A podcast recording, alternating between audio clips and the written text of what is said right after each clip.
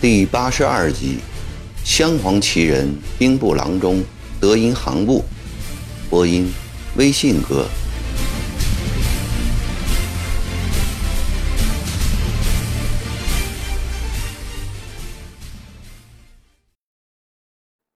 攻下武昌的当天下午，杨载福指挥水师又一举克服了汉阳城。曾国藩的报捷奏折。以日行六百里的速度向京师飞送。不久，上谕下达，嘉奖同日克复武昌、汉阳之功，并任曾国藩为署理湖北巡抚。曾国藩没有想到，早在武昌将克被克之时，荆州将军关文已派人和蜀湖广总督杨沛取得联系，先行向咸丰帝报捷。杨沛因此由署理改为实授。曾国藩事后都知道，心里很不好受，但毕竟有了一个一省最高的长官职务了，今后筹饷调粮调人都可以由自己专断，不需要仰人鼻息，这是值得宽慰的事情。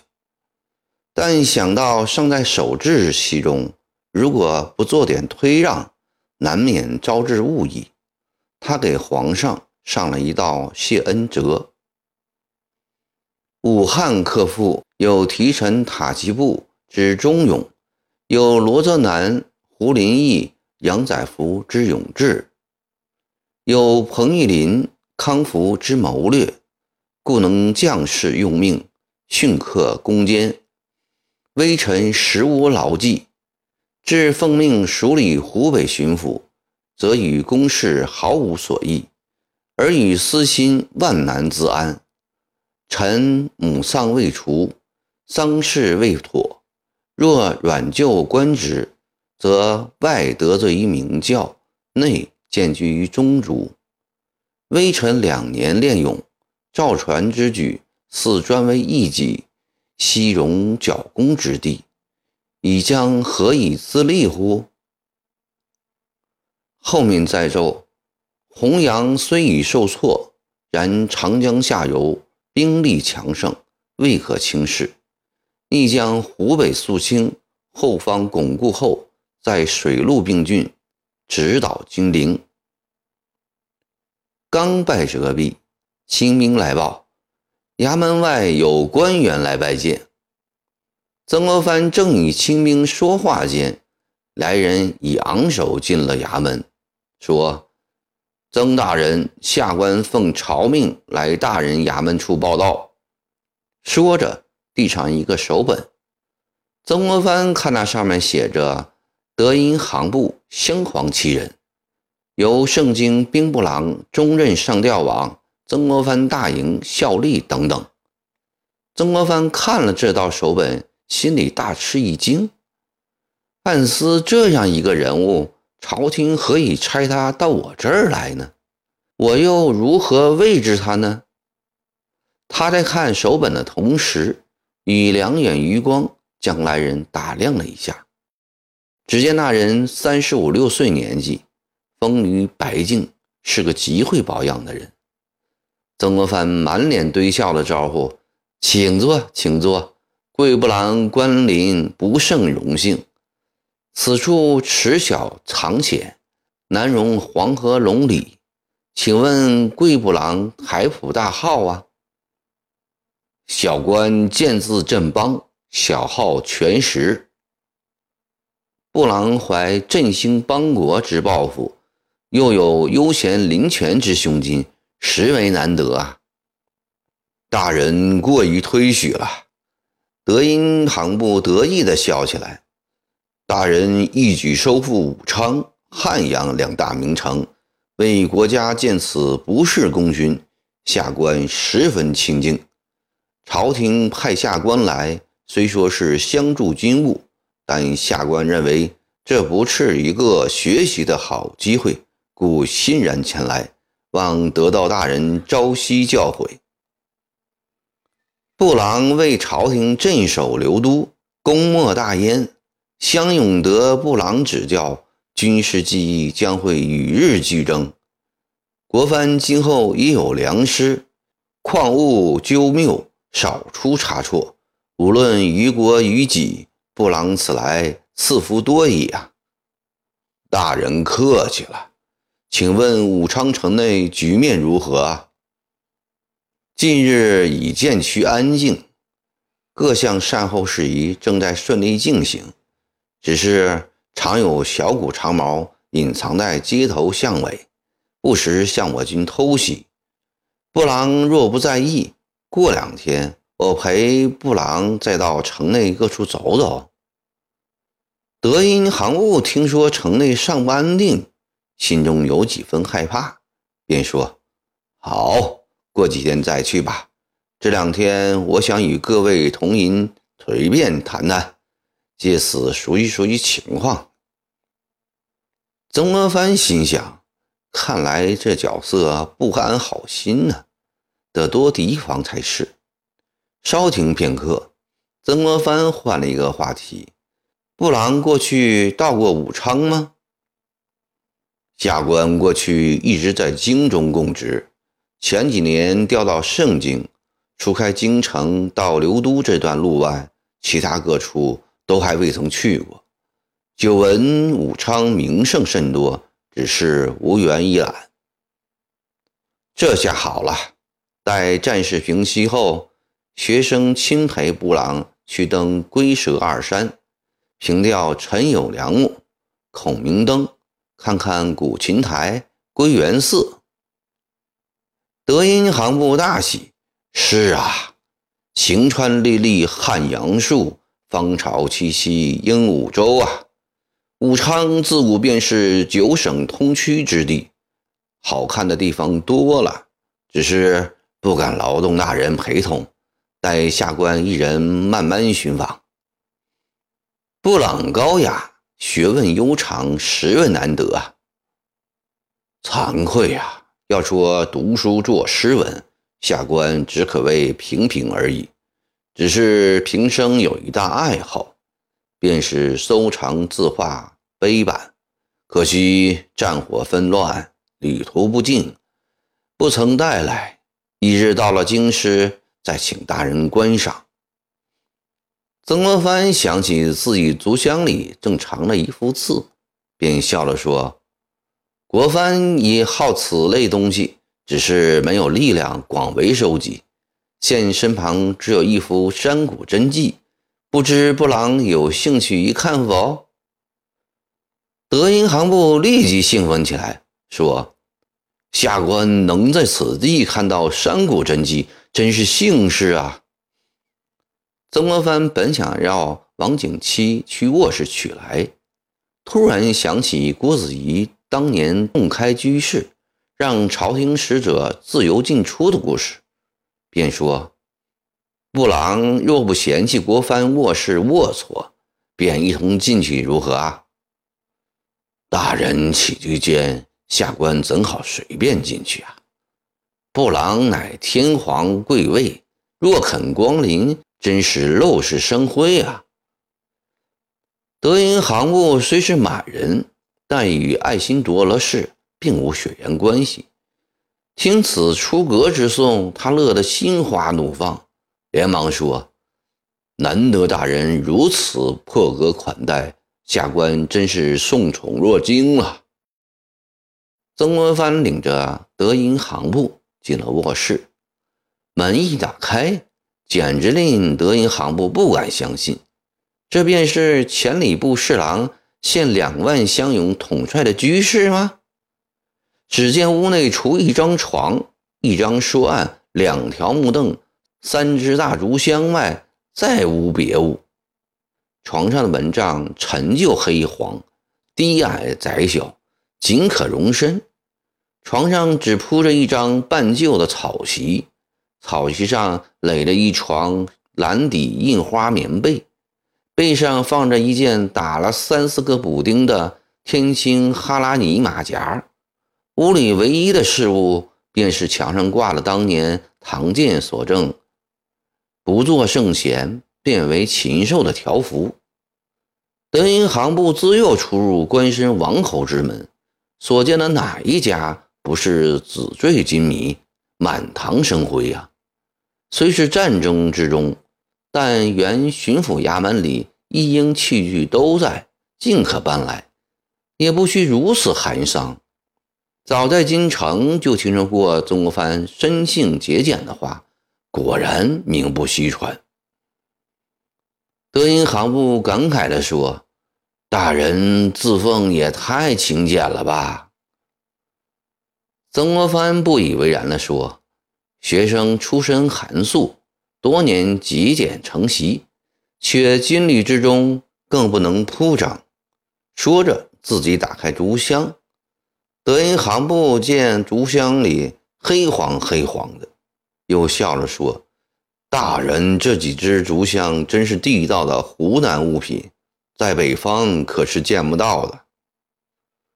在我们湖南，家家都用这种竹箱盛东西。”既便宜又耐用，不怕布郎见笑。这几只竹箱还是先祖新港公手上制作的，至今已经有四十余年了。德音行部心中又是一叹，竹箱里半边摆着一叠旧衣服，半边放着些书纸杂物，并无一件珍奇可玩的东西。曾国藩慢慢搬开书。从箱里拿出一个油纸包好的卷筒来，打开油纸，是一幅装裱好的字画。德音行部看上面写的是一首七绝：“满川风雨独凭栏，弯节相隔十二环。可惜不当湖水面，银山堆里看青山。”诗后面有一行小字。崇宁元年春山谷雨中，登岳阳楼望君山。德音行部眼睛一亮，说：“这的确是山谷老人的真迹啊！这两个山字写的有多传神，正是山谷晚年的妙笔，实在是难得的珍品。这幅字，大人从何处得来啊？”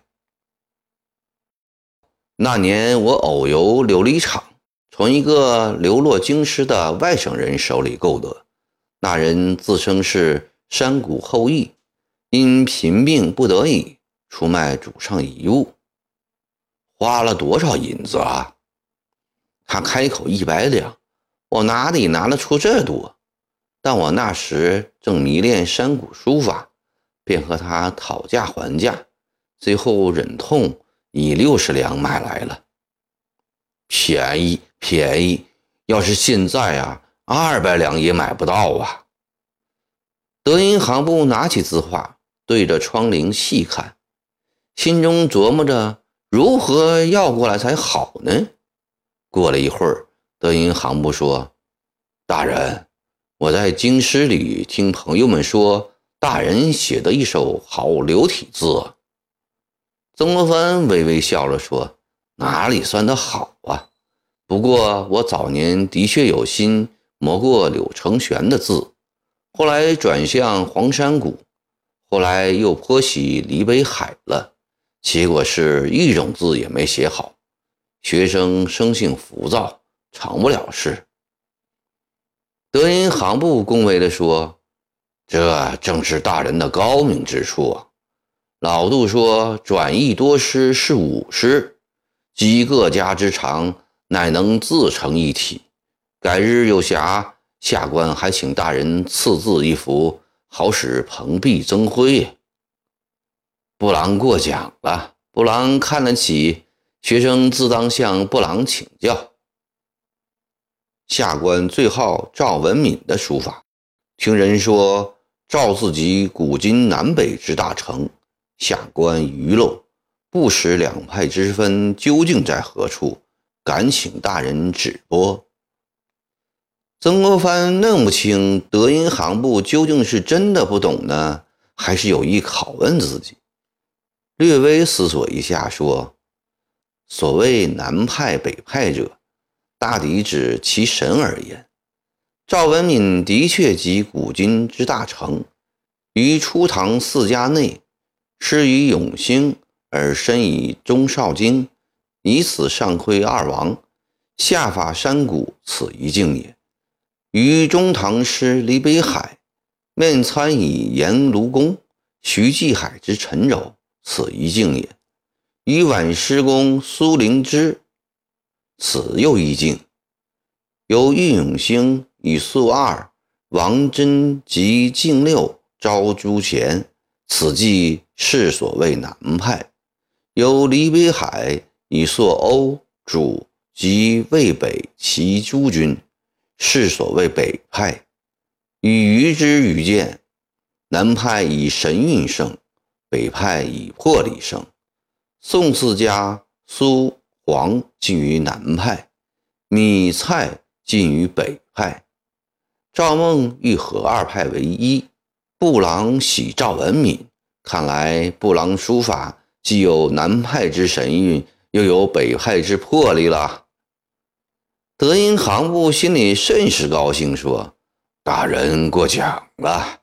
下官不过初学字，哪里就谈得上兼南北派之长？不过今日听大人之言。”以神韵和魄力来为南北书派做分野，真是大起茅塞。大人学问，下官万不及一也。常听人说，张德天、和义门、刘石安为国朝书法大家，不知大人如何看待呀？曾国藩说：“凡大家名家之作，必有一种面貌，一种神态。”与他人迥不相同，比如西、县、欧、虞、颜、柳，一点一画，其面貌皆截然不同，其神气已全无四处。本朝张德天、何一门虽号称书家，而未能尽变古人之貌；至于刘师安，则貌异神异矣。窃以为本朝书法之大家，只刘师安配得上。德音行部见曾国藩说的性气正浓，知火候已到，遂又拿起桌上的山谷字迹，看来看去，以一种爱不释手的神态说：“下官家中藏着几幅苏轼、米芾、蔡京的真迹，只有山谷的字一幅也没有印到啊。”曾国藩明白他的用意，立即接话：“这幅字就送给布朗吧。”哎，大人珍藏多年的东西，下官怎能手爱呀？曾国藩心里冷笑着，嘴里却很诚恳地说：“苏黄米蔡，在布朗处是三缺一，在学生处却是一缺三。”自古以来，少的归多的，这有什么话说呢？何况古玩字画究竟比不得金银珠宝，在识者眼里有连城之价，在不识者眼中如无一废物。布朗热心收藏字画，真乃高雅之事。山谷这幅字存于布朗家，也亦相宜。再说冰火无情。万一我这竹箱被焚被丢，连累了这幅字，岂不可惜吗？说罢，亲手将这幅字卷好，送给德音部行部。德音行部颇为感动地说：“大人厚赐，下官却之不恭。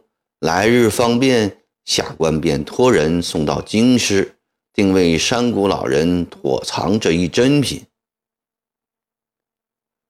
这天深夜，三乐书屋中，曾国藩和刘荣在悄悄说话。